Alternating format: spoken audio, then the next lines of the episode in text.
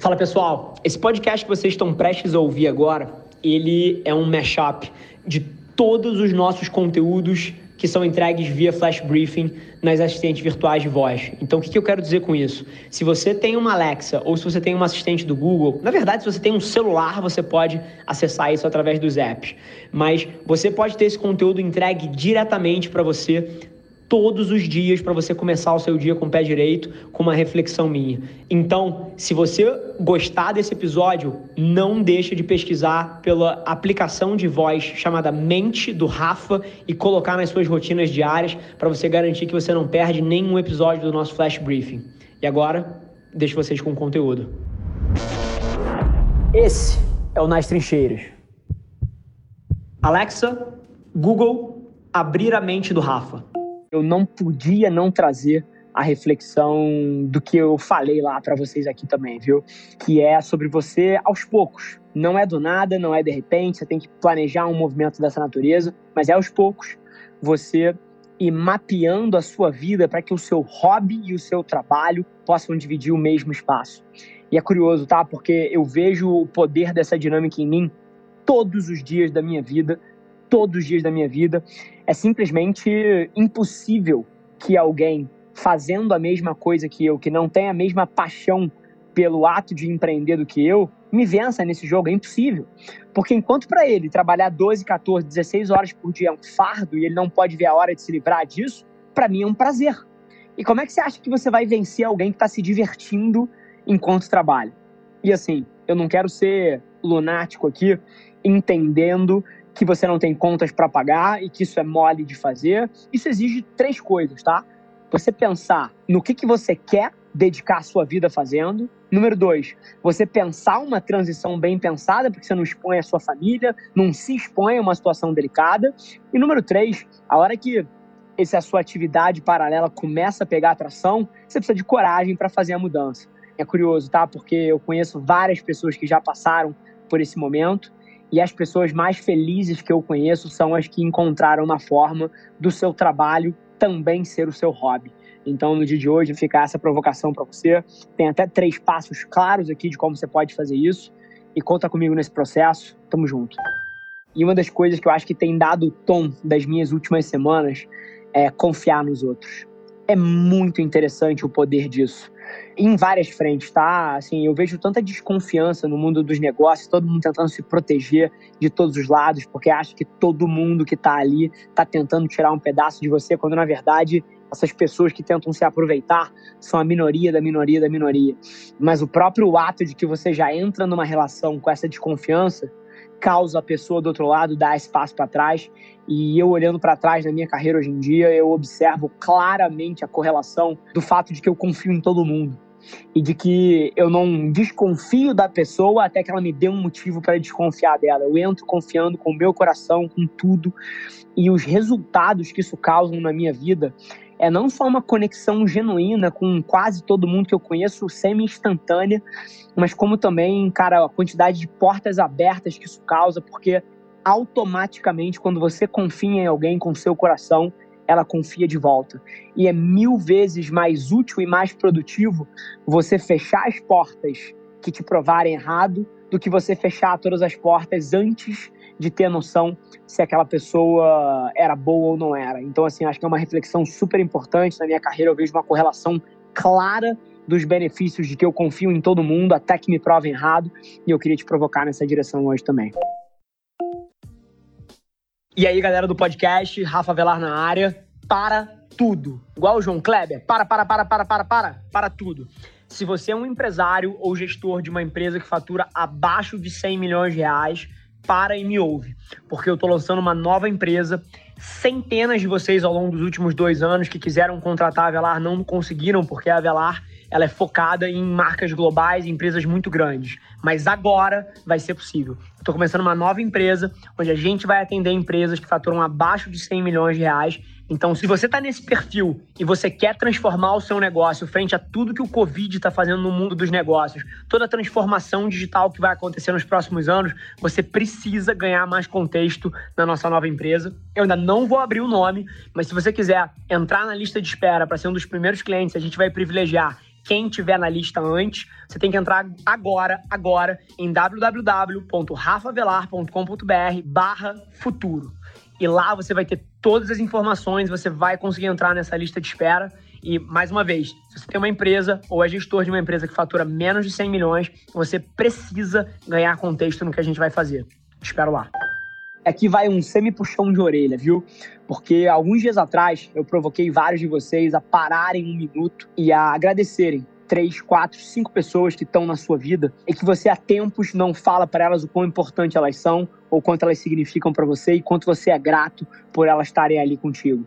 E eu sei que vários de vocês não fizeram e vocês, porra, ouviram eu falando aqui e não foram lá fazer.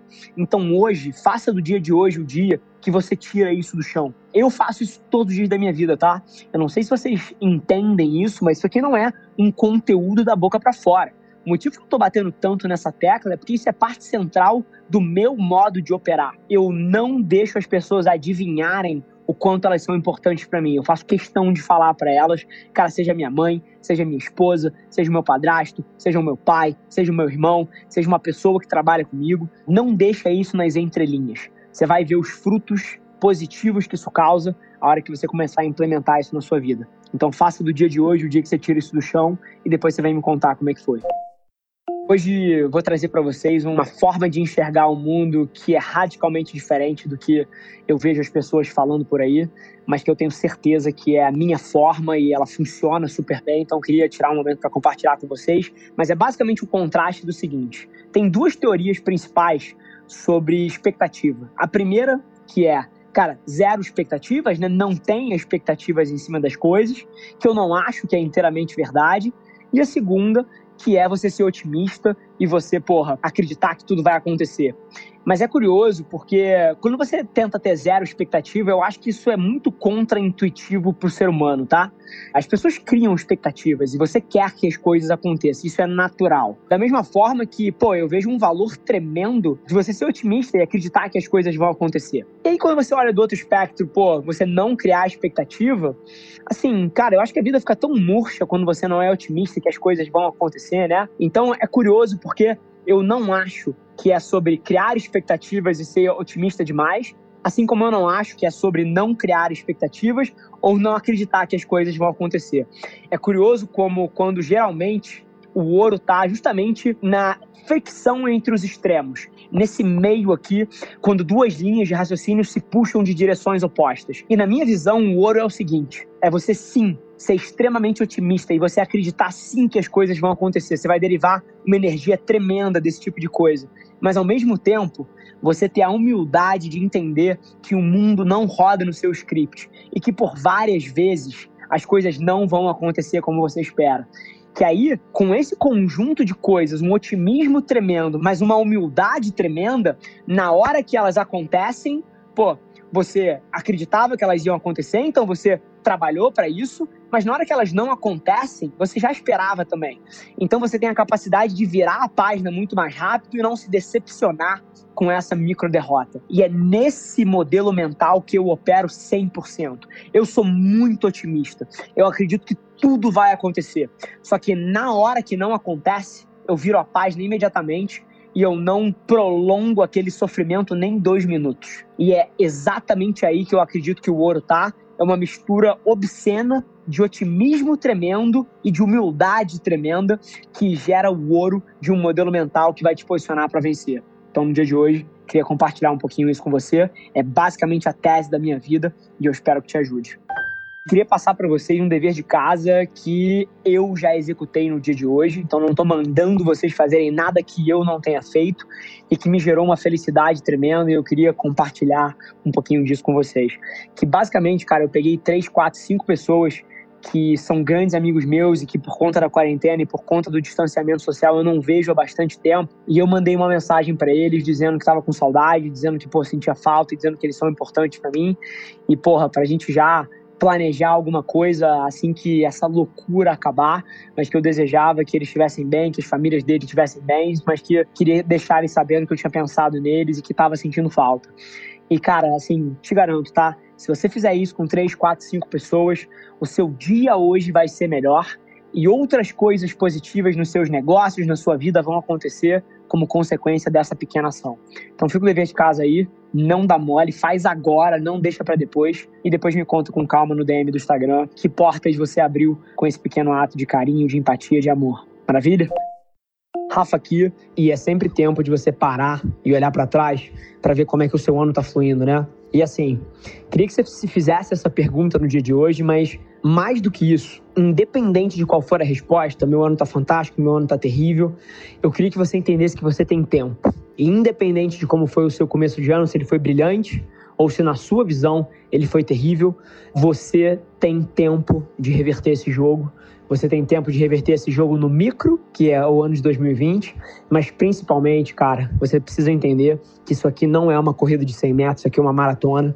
E se você tá nessa por uma vida, aí, meu irmão, é aí que você tem tempo mesmo, porque não importa se você tem 59 anos ou se você tem 19, você tem tempo. E isso deveria ser mais do que suficiente para botar um sorriso na tua cara e fogo na tua bunda para você perseguir o que você quer. Vamos nessa, é assim que eu tô operando por aqui. Desejo um excelente dia para você. Um abraço.